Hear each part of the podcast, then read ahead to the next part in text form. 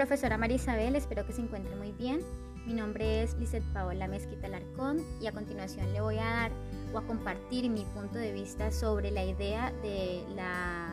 concebir la didáctica como una ciencia independiente de la pedagogía.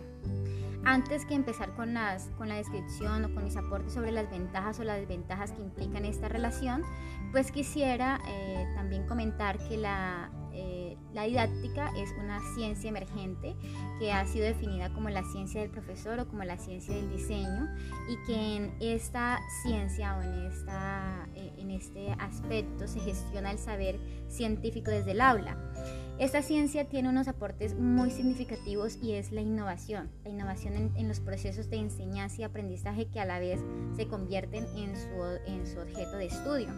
Eh, en esta ciencia nos, nos permite cuestionarnos sobre lo que vamos a enseñar, es decir, cómo vamos a transformar nuestro quehacer docente, nuestro quehacer docente. Mm, cómo vamos a mejorar nuestros procesos de enseñanza, cómo nos vamos a organizar o a planificar y que al, digamos que como los aportes significativos de esta planeación o de esta, o de esta propuesta, de este diseño, pues sea la mediación con los alumnos y, el acercamiento de ellos al, y el acceso al conocimiento, ¿no?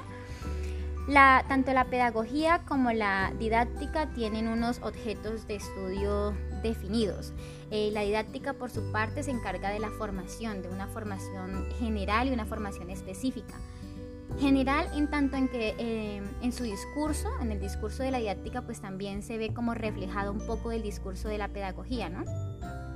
Y una formación específica eh, debido a que contribuye a la formación del pensamiento crítico en los saberes específicos y como lo mencionaba anteriormente eh, se encarga digamos que tiene como su, su, objeto definido de enseñanza los procesos de eh, aprendizaje y de enseñanza y también la formación del pensamiento crítico. La pedagogía, por su parte, su objeto de estudio es la formación, una formación humana, una formación para la convivencia, para el diálogo, para la vida.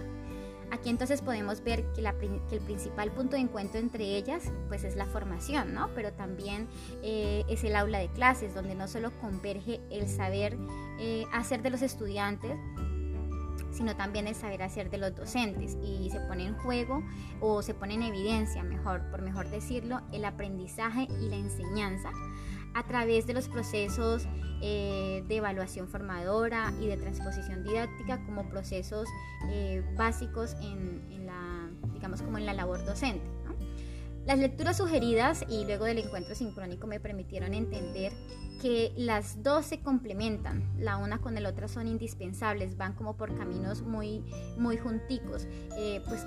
que debido a que las dos pues se encargan de la formación, que acercan al hombre al conocimiento a través de, de un proceso educativo.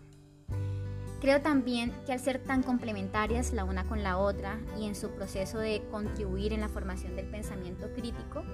pues se logrará una formación más integral, ya que tanto los estudiantes como los docentes pues podrán encontrar más posibilidades de solución a, las diferentes problemáticas que se encuentren, tanto sociales como escolares. Y aunque no tienen los vínculos, unos vínculos de dependencia definidos la una con la otra, sí son importantes para lograr una formación del sujeto social.